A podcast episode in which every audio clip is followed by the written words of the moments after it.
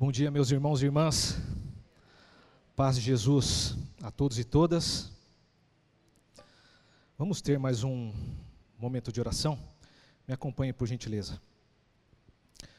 Senhor Deus e nosso Pai, nessa manhã, nós mais uma vez invocamos o Teu nome e fazemos isso no precioso nome de Cristo Jesus, o nosso Senhor e irmão mais velho. Receba a nossa adoração, receba a nossa canção, receba o nosso coração do jeito que está, como louvor ao Senhor, porque o Senhor é merecedor de toda honra, toda glória, e tudo o que carregamos conosco, nós depositamos aos teus pés nessa manhã, em gratidão, mas também em pedido, para que o Senhor continue a nos visitar. Visite os nossos corações, o mais profundo do nosso ser, e que as nossas vidas, Pai, pelo poder do Espírito, possam ser transformadas dia após dia, para que no final, enquanto peregrinamos, o Senhor seja glorificado em tudo o que temos, somos e fazemos. E muito obrigado, Pai, por essa comunidade de fé, destes teus filhos e filhas, em que eu sou mais um dos irmãos que é amado pelo Senhor. E é no nome de Cristo Jesus mais uma vez nós oramos nele e para a honra e glória dele. Amém e amém. Queridos, nessa manhã eu gostaria de compartilhar um pouco com vocês de algo que tem interpelado meu coração já faz algum tempo.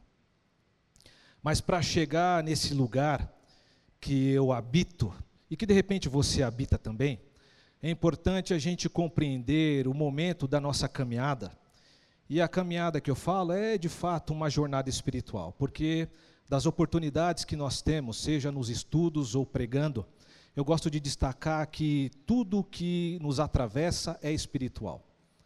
Então, enquanto nos relacionamos, enquanto existimos, tudo de fato é espiritual. Você tendo consciência disso ou não, é espiritual. Então, a nossa jornada como comunidade de fé, como filhos e filhas de Deus, essa comunidade de homens e mulheres que existem e que foram abertos pelo amor de Deus a caminhar numa nova perspectiva de vida. Mas é verdade que nessa caminhada a gente se sente um tanto quanto perdido, porque a sensação de estar perdido, ela nos paralisa. A sensação, ou de repente o fato, de fato, sendo redundante com a palavra aqui, quando você perde alguém ou perde algo, isso tira você do centro, do caminho, da perspectiva e daquilo que você está fazendo ou caminhando. A metáfora aqui é a jornada espiritual. Então, quando nós nos perdemos de nós mesmos, é difícil caminhar, é difícil ter um rumo, ter um norte. E lembro aqui, para tentar ilustrar algo para vocês, eu sou pai de dois meninos. O Caio tem 11 aninhos já está pré-adolescente. O nosso pastor José Malu aqui tem cuidado do meu filho nessa perspectiva da pastoral aqui na nossa comunidade. Mas eu tenho também o Dieguinho, de seis anos. Esses dois moleques são os amores da minha vida. Mas quando eu ainda estava no bairro do Ipiranga, no melhor bairro do mundo, porque você não escuta, por exemplo, ouviram da freguesia do Ó, ouviram no Ipiranga, certo? Né? Então, ó, tem os ipiranguistas aí, então daqui a pouco a gente sai, vai lá para o museu, faz a nossa festa lá. Mas fora a brincadeira aqui, bem bairrista, é verdade, né?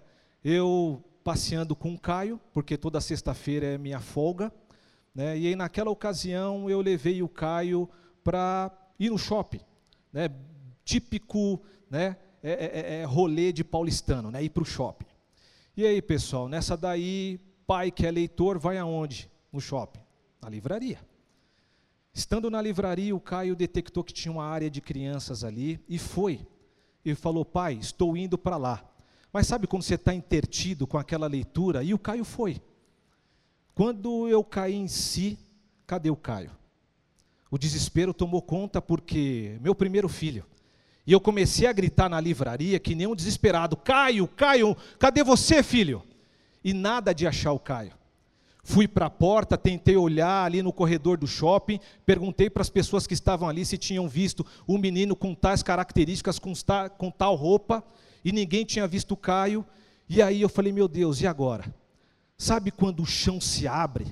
Aquele buraco em você também se abre, você não sabe se você é o buraco ou está no buraco. Enfim, se você já passou por isso, você sabe.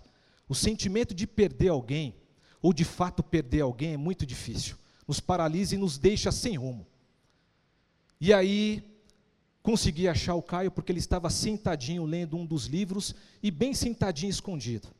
Me lembro também, em certa ocasião, num feriado aqui em São Paulo, eu e o pastor Eduardo Fetterman, aqui dos nossos adolescentes, nós estávamos no Ibirapuera com os nossos filhos, dando um rolê. Mas, gente, passear no Ibirapuera, em feriado, é pedir para perder alguém, porque é muito cheio de gente. E aí o meu filho mais novo tem uma runa. Runa é uma bicicletinha sem pedal para você tentar ensinar a criança a se equilibrar. Então você usa só as perninhas, no caso a criança. E aí eu prestando atenção somente no Diego, cadê o Caio? Você pode estar pensando, poxa, que pai vacilão você é, hein, Robson? Porque segunda vez já perdendo o Caio. Enfim, o Caio sumiu. E aí, gente, aquele desespero volta de novo. E eu falei, Edu, segura o Diego, segura o seu filho Dan, que eu vou começar a gritar aqui no meio da multidão para tentar achar o Caio. E foi assim, comecei a gritar que nem um maluco, ainda bem que não tinha ibabianos lá para falar, esse é o meu pastor doidão. Ainda bem que você não estava lá para presenciar essa cena horrível, mas eu consegui avistar o meu filho no horizonte.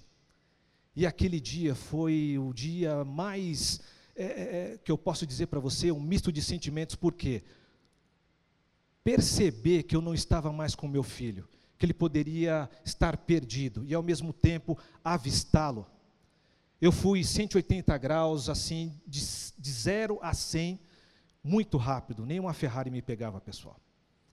Mas o Caio, todo esperto que é, já tinha conseguido achar uma pessoa, porque a mãe, Simone, bem sábia, instruiu ele para esses casos, de que quando você se perder, procure uma barraquinha ou a segurança, no caso se você está num parque, para que então você informe o número da mamãe, que você já tem gravado, para que eles liguem para mim. E estavam ligando de fato para Simone, e a Simone ligando para mim, falando assim: Você perdeu o menino? Enfim, pessoal, essa é uma história, é uma ilustração para mostrar para vocês o seguinte: nós estamos aqui, a partir do nosso pastor, o pastor Ed, tentando entender essa perspectiva de caminhar no caminho de Jesus, que a gente chama de discipulado, com Jesus, no jeito dele e a partir dele. Mas eu posso afirmar para vocês que nessa caminhada não é o final, é um início de um processo e nesse processo, enquanto nós estamos caminhando, avistando a Jesus, do jeito que Jesus faz, como ele faz no caminho dele, nós estamos nos achando. O início de caminhada de fé com Cristo não é algo já dado e pronto. É um processo que a gente chama de santificação, que nós vamos mudando, nosso coração vai sendo mudado, vai sendo transformado, enquanto nós avistamos o jeito e como Jesus é, na vida como ela é. Então, posso afirmar para vocês, sem sombra de dúvidas, que quando nós estamos caminhando com Jesus, nesse discipulado que nós chamamos de seguimento de Jesus, não é algo pronto, é um início de um processo, e nesse processo nós carregamos ainda muita bagagem dessa vida até nos encontrarmos com Jesus, que é impossível não é impossível afirmar que nós estamos prontos nesse caminho. Então eu gostaria de conversar com vocês nessa manhã, exatamente nesse processo que nós estamos no caminho de Jesus, nós ainda nos encontramos perdidos muitas vezes. E quando a Marcena traz essa memória do seu pai, uma memória tão afetiva, quero trazer para vocês também um pai amoroso e misericordioso que achou não somente um filho, mas dois filhos que estavam perdidos. Esses filhos estavam na casa do pai, estavam na relação com o pai, mas os seus corações não estavam com o Pai. Seus corações estavam longe. E essa é uma afirmação que eu posso dizer para vocês. Muito da nossa jornada espiritual, mesmo que você esteja aqui, mesmo que você louve, mesmo que você manifeste muitas das bondades de Deus na sua vida, tem aquele momento da caminhada que o seu coração está totalmente longe da casa do Pai. Portanto, nós estamos perdidos também. E aí, nessa manhã, eu quero que você me acompanhe na leitura de Lucas, capítulo 15, a partir do versículo 25. Porque no domingo passado nós fomos abençoados pelo nosso pastor André Saldiba com a reflexão da primeira parte desse texto. E sem combinar nada com o nosso pastor, eu trago agora uma reflexão, mas do segundo filho. Do filho que a gente supõe que não esteja perdido porque está na casa do pai. Mas posso afirmar para vocês, e a gente vai refletir exatamente no exemplo dele, para mostrar que ele também está perdido e que talvez eu e você, em algum momento da vida, também nos achamos, olha só, perdidos. Então me acompanhe nessa leitura, por gentileza.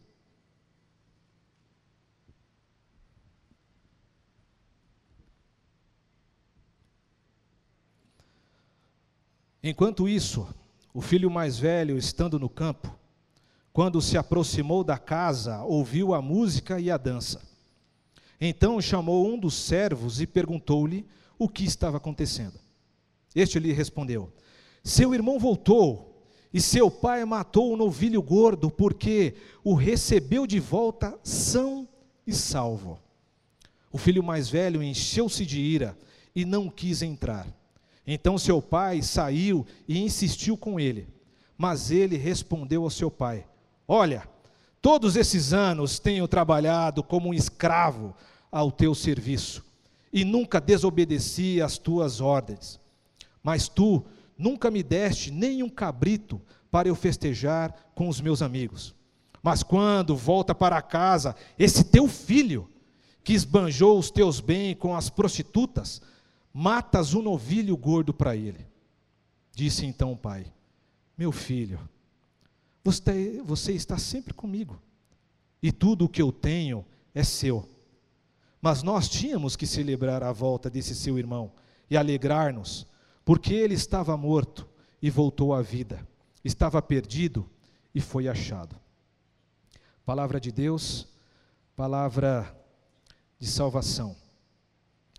Irmãos, a Bíblia, do começo ao fim, ela é cheia de metáforas, de narrativas, de histórias, de contos, de cartas, sempre revelando para nós, no espelho dela mesmo, ou seja, no espelho da palavra, o quão nos identificamos com essas personagens, com essas pessoas históricas, com algumas histórias, contos que não necessariamente elas dizem respeito para um momento histórico, como por exemplo as parábolas, mas é verdade que a Bíblia, do começo ao fim, ela constantemente nos leva a essa reflexão profunda do tipo de gente que nos tornamos, estamos, e do ambiente que nos leva a exatamente a estar nessa condição. Aqui no caso, é a história de dois irmãos mas se a gente pega o contexto macro desse texto, para fazer um recorte específico para a nossa reflexão, vamos ver o seguinte: que Jesus, ali no capítulo 9, versículo 51, ele teve no seu coração o desejo, com todas as aspas do mundo, se a gente pode colocar dessa forma, o desejo de ir para Jerusalém porque chegou a sua hora. E aí a história desse processo, desse caminho de sofrimento, porque Lucas, sendo né, o escritor dessa carta e também médico, se a gente olhar para Paulo quando fala lá em Colossenses 4:14, diz que Lucas é esse médico, então a gente pode verificar um quadro geral desse texto, que é um texto que quer trazer cura para o nosso ser a partir de uma realidade, a partir de um tema, a partir de uma figura, a partir de uma imagem. E quando Jesus está caminhando rumo a Jerusalém, e Jerusalém é o seu destino de morte, Bem no meio desse percurso que Jesus faz, tendo então pessoas acompanhando ele, ele apresenta uma história que, na verdade, é dividida em três. A primeira história é uma parábola, ele conta das ovelhas, que eram cem ovelhas e que uma se perdeu. Logo em seguida, na mesma esteira, Jesus conta uma outra história, uma outra parábola de dez moedas e uma dessas moedas também se perdeu.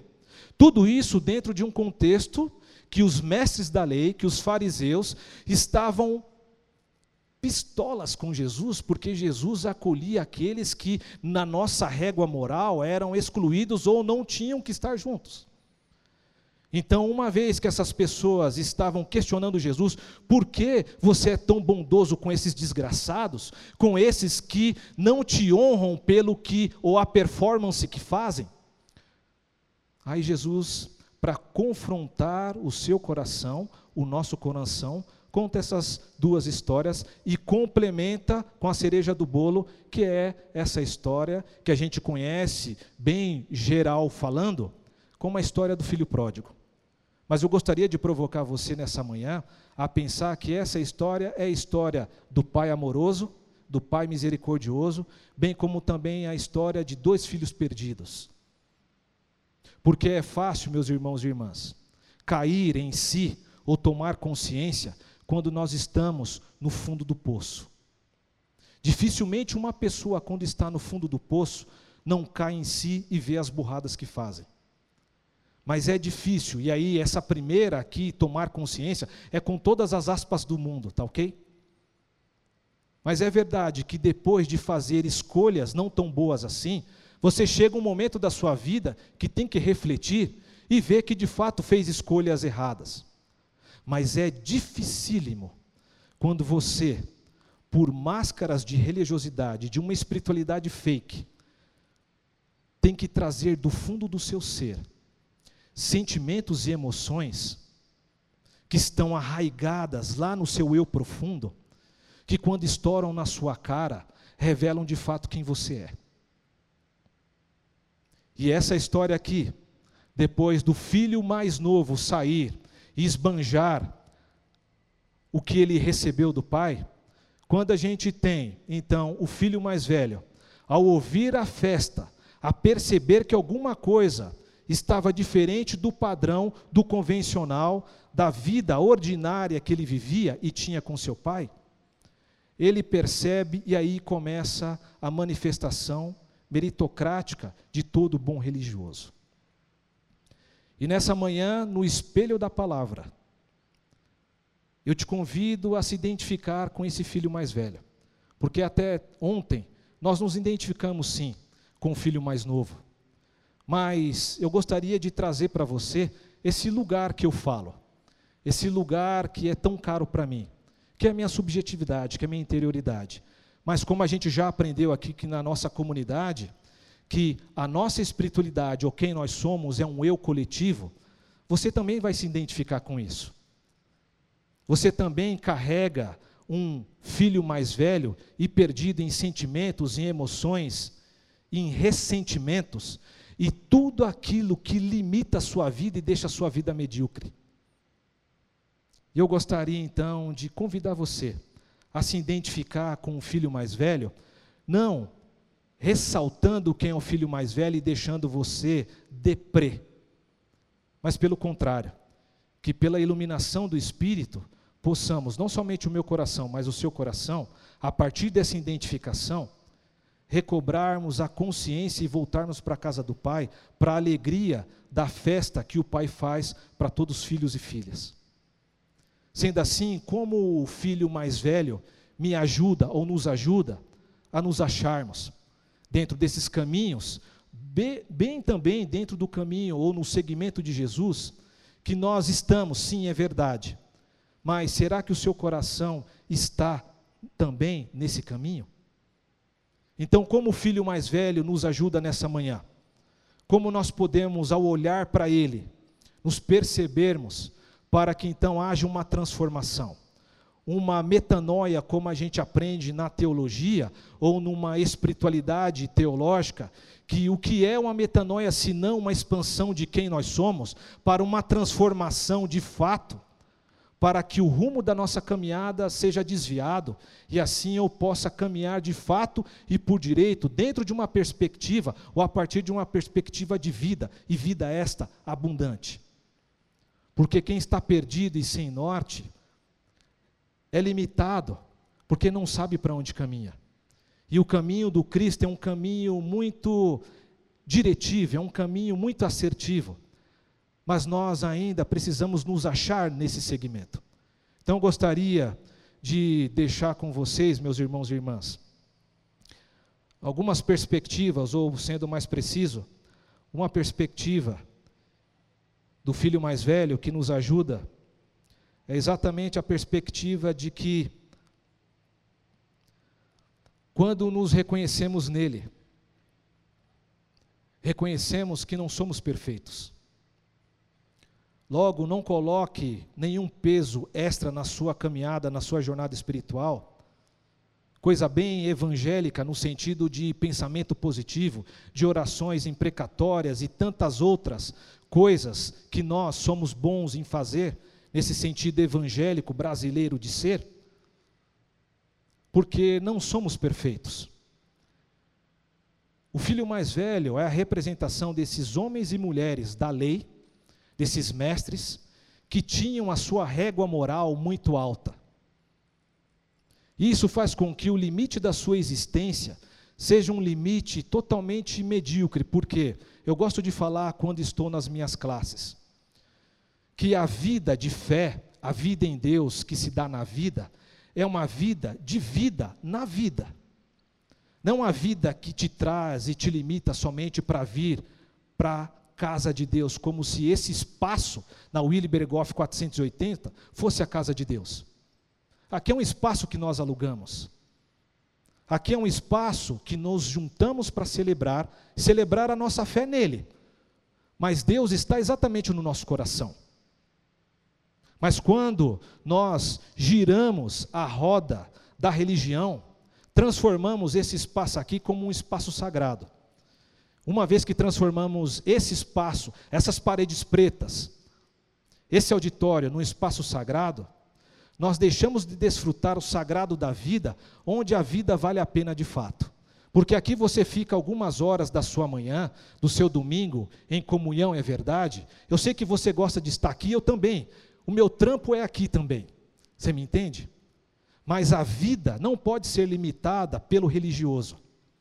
A vida não pode ser determinada pela dança da religião que faz com que a gente caminhe pela meritocracia. Mais ou menos o seguinte: você vem aqui domingo de manhã, levanta as suas mãos, traz as suas contribuições, as suas ofertas, que é importante para a vida da comunidade, é bom destacar, mas você utiliza isso como uma barganha, se achando perfeito porque fez isso, tendo então no seu coração que você deve ter a retribuição daquilo que você fez. Isso, para mim, é uma vida um tanto quanto limitada, porque uma vez que você é analisado por essa régua, uma vez que você não levanta a mão, uma vez que você não contribui, uma vez que você não faz aquilo que os ritos religiosos exigem que você faz, você se sente menos você se sente aquém. Logo, essa ciranda, essa dança da religião, traz para você culpa, traz para você um monte de sentimentos porque não conseguiu alcançar aquilo que a religião te exige. Porque você, na religião, quer performar. Enquanto você levanta as mãos para o céu, aquele que está do seu lado pode entender que você é o cara mais espiritual aqui dessa reunião. Mas está escondido para além dessa mão levantada, exatamente o verdadeiro eu que, quando sai daqui, se manifesta. Então, a religião faz isso conosco. Então, quando nos consideramos perfeitos, quando nos consideramos santos, quando nos consideramos esses que têm a última palavra, a boa teologia, o bom recorte moral, nós estamos exatamente nos reconhecendo como esse filho mais velho, que era nada mais, nada menos que uma reprodução desses homens, dessas mulheres, que eram tidos os senhores da lei. Mas uma vida assim, uma vida somente pela régua da religião, é uma vida que limita. Porque nada do que você faz, nada do que você faz, ou recapitulando aqui, aquilo que você deve fazer na vida, à luz do segmento de Jesus, é uma vida agora que tem sentido de ser. E quando você é escravo dos ritos religiosos, que fazem com que você fique sujeito a esses ritos e leve outros a ficarem sujeitos também e escravos dessa ciranda que muitas vezes, como o nosso pastor disse na semana passada, é uma manifestação demoníaca. Nós deixamos de desfrutar a vida de qualidade de vida divina que já nos foi dada por Cristo Jesus. Quando você sai de férias, eu gosto de falar isso na sala de identidade cristã, desse nosso programa que temos aqui na IBAB. Quando a pessoa é muito religiosa, essa pessoa, por exemplo, vai para Fernando de Noronha. A primeira coisa que essa pessoa, quando chega em Fernando de Noronha, é o quê? Procurar uma igreja, porque tem a cabeça tão limitada pelos ritos religiosos, que em vez de desfrutar os dois irmãos e tantas praias, procura onde tem a primeira igreja batista aqui de Fernando de Noronha para eu participar. Pessoal, convenhamos, essa é uma vida muito bitolada, essa é uma vida muito limitada. A vida verdadeira que Deus proporciona para a gente, que já iniciou, é totalmente diferente disso. Eu não estou criticando esse nosso ajuntamento enquanto ajuntamento para celebração. Mas enquanto você faz isso uma norma para a sua vida e tem toda uma linguagem diferente como um humano deveria ter, chamando outros de varão, varoa, vaso e daí por diante, tudo isso, pessoal, é uma vida religiosa que não tem muito sentido. E aí, quando a gente é confrontado com a alegria de Deus, como aquele filho foi confrontado, ou como nós fomos confrontados ao escutar a festa de Deus e o convite de Deus para que festejamos, nós nos achamos não merecedores, nós nos achamos totalmente indignos, porque nossa vida trouxe à tona um monte de ressentimentos que foram guardados pela casca da religiosidade pelo sorriso amarelo que carregamos enquanto estamos aqui. Então, o filho mais velho nos ajuda quando nos conscientizamos que não somos perfeitos. O filho mais velho nos ajuda quando ele mostra na vida dele para com a nossa vida que a nossa vida na caminhada com Deus, a nossa vida de fé na caminhada com Ele, pode ser uma vida mais tranquila, mais leve, sem tantos ritos que nos escravizam. Porque a única coisa que eu pensei quando eu perdi o Caio pelas duas vezes, e perdão, Caio, se você estiver me escutando em algum momento do seu futuro, é, eu não pensei em chamar a Ibabe para uma mega oração para que Deus revelasse onde meu filho estava. Eu simplesmente queria novamente olhar para o meu filho, abraçar o meu filho, sentir o cheiro do meu filho, esmagar o meu filho no meu abraço. E não quais os ritos eu ia fazer, qual a performance que eu ia deixar ou elaborar, porque o mais importante de fato nessa caminhada com Jesus é ter uma vida nele, com outro jeito de ser nele. Então, esse é o primeiro exemplo, ou o primeiro reconhecimento no filho que nos faz, em algum momento da minha, da sua, da nossa jornada espiritual, nos reconhecermos como filhos perdidos. Se você fica perdido na ciranda da religião, de fato você está perdido, mesmo achando que está no segmento. Mas existe um outro exemplo, existe uma outra sugestão do irmão mais velho para a nossa caminhada, para que ao nos identificarmos com ele, possamos então nos acharmos.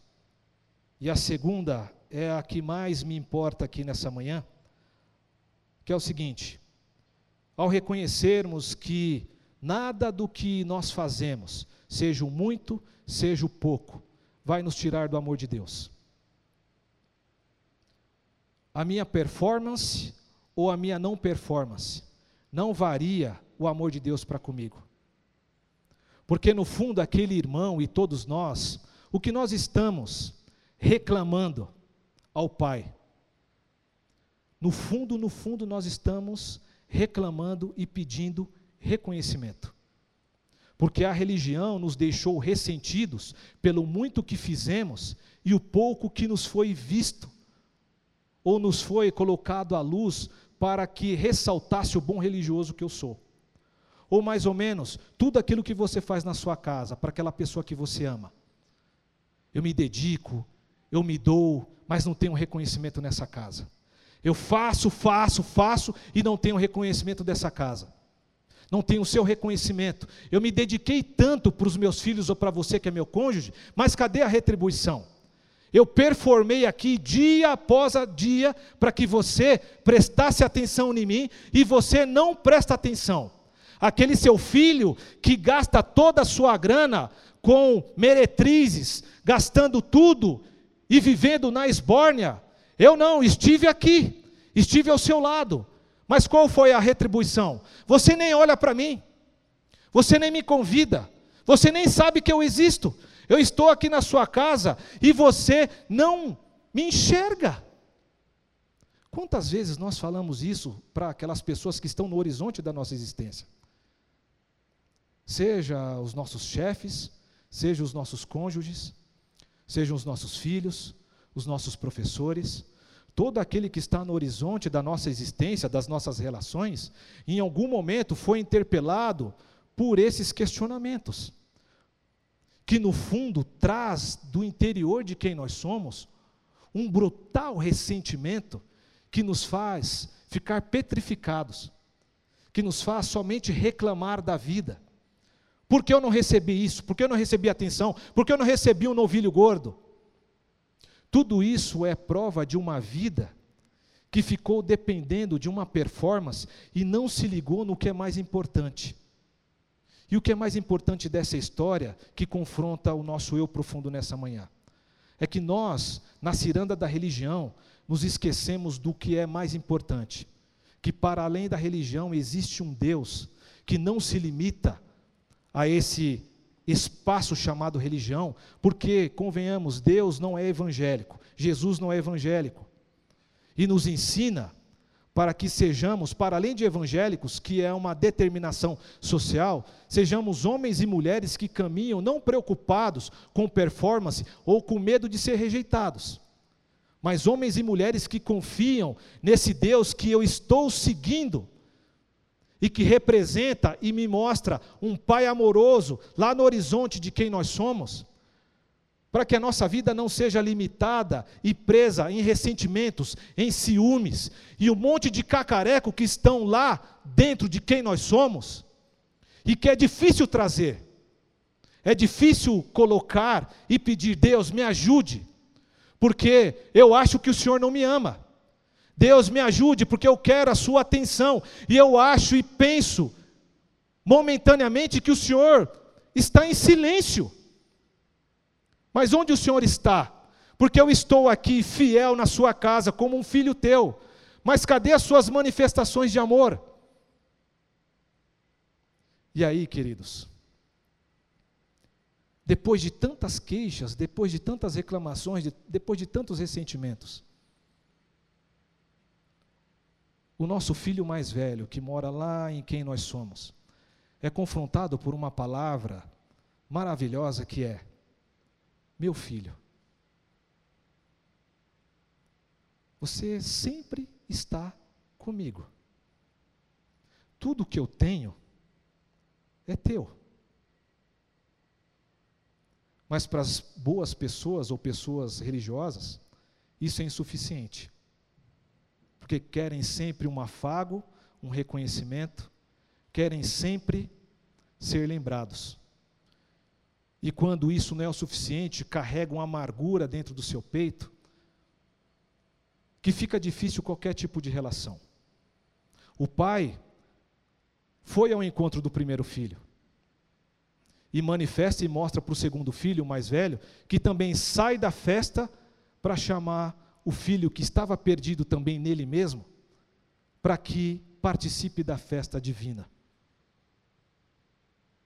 Nessa manhã, nós podemos, a partir desse irmão mais velho, reconhecer que não somos perfeitos e que nada do que fazemos pode variar o amor de Deus. Mas não basta o reconhecimento desses dois elementos.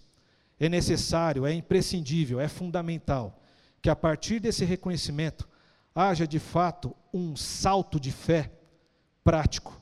E o salto de fé prático, primeiro é a confiança em olhar e perceber que esse pai, conforme a Marcena evocou a partir da experiência dela com o pai dela, que me tocou profundamente. Que esse pai é um pai amoroso, é um pai bom, é um pai misericordioso. Porque, gente, é esse pai que Jesus está nos apresentando. Não é um pai que está preocupado com a sua performance. É um pai que quer te curar de você mesmo, de todos os ressentimentos, de todas as amarguras, de tudo aquilo que você carrega e te limita para não viver uma vida de vida abundante nele. Essa confiança em Deus que está correndo todos os dias quando nos levantamos na nossa direção.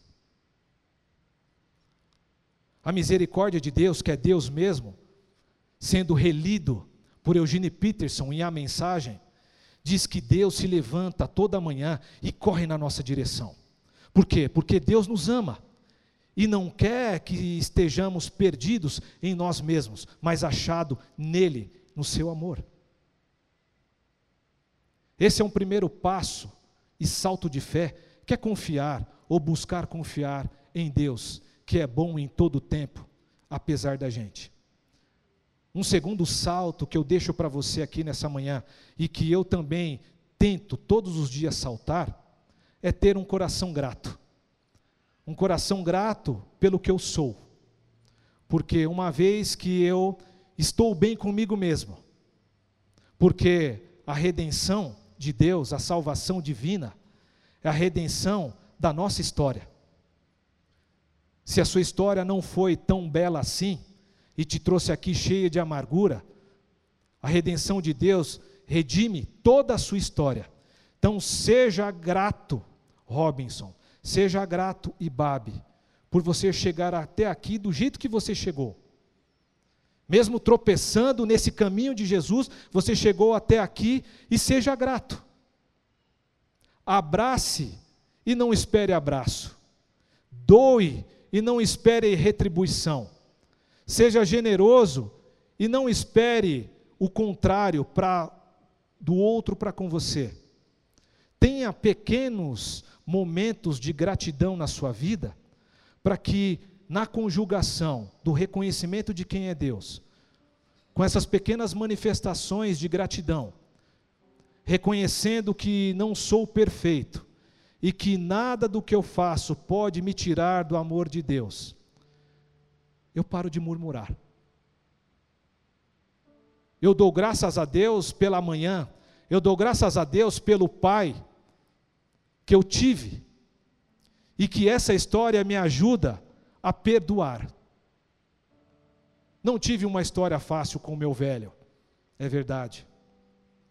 Mas isso não pode fazer com que os meus amigos, Cláudio, Saldiba, Ed, dos Anjos,